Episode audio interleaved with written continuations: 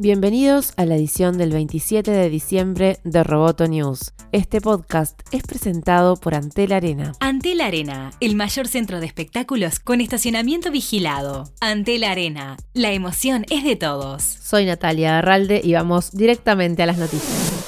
El gigante chino de las telecomunicaciones, Huawei, obtuvo unos 75 mil millones de dólares en apoyo del Estado chino, según estimó el Wall Street Journal. La cifra incluye exoneraciones de impuestos, subvenciones y líneas de crédito. La información afirma que el apoyo financiero ayudó a Huawei, una compañía privada, a competir con ventajas frente a sus rivales. Desde Huawei se ha dicho varias veces que la compañía no está en deuda con China y que rechazaría el acceso a datos confidenciales que pasan a través de sus redes de telecomunicaciones. La campaña de Estados Unidos en contra de Huawei aún persiste y se ha trasladado a sus aliados. Esta semana el asesor de seguridad de Estados Unidos dijo que Reino Unido se arriesgaba a dar acceso al Partido Comunista de China a los secretos de Estado si usaba el equipo de telecomunicaciones 5G de Huawei.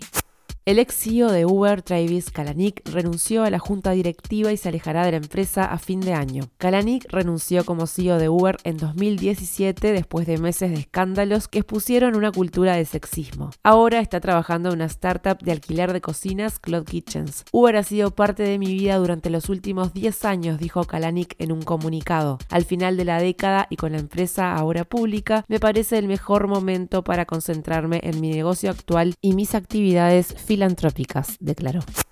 Tesla recibirá un préstamo de un grupo de bancos chinos a cinco años por 10 mil millones de yuanes, lo que equivale a 1.4 mil millones de dólares para la planta automotriz de fabricantes de automóviles de Shanghái, según informa Reuters. Las fuentes consultadas aseguran que el crédito se usará para renovar la deuda anterior, para la fábrica y para las operaciones de Tesla en China. La compañía inició la construcción de la fábrica en enero y comenzó a producir vehículos desde su planta de Shanghái. Roboto News es parte de Dobcast. Te invitamos a seguirnos en www.amenazaroboto.com, arroba amenazaroboto y facebook.com barra amenazaroboto. Roboto News fue presentado por Antel. Hasta la próxima.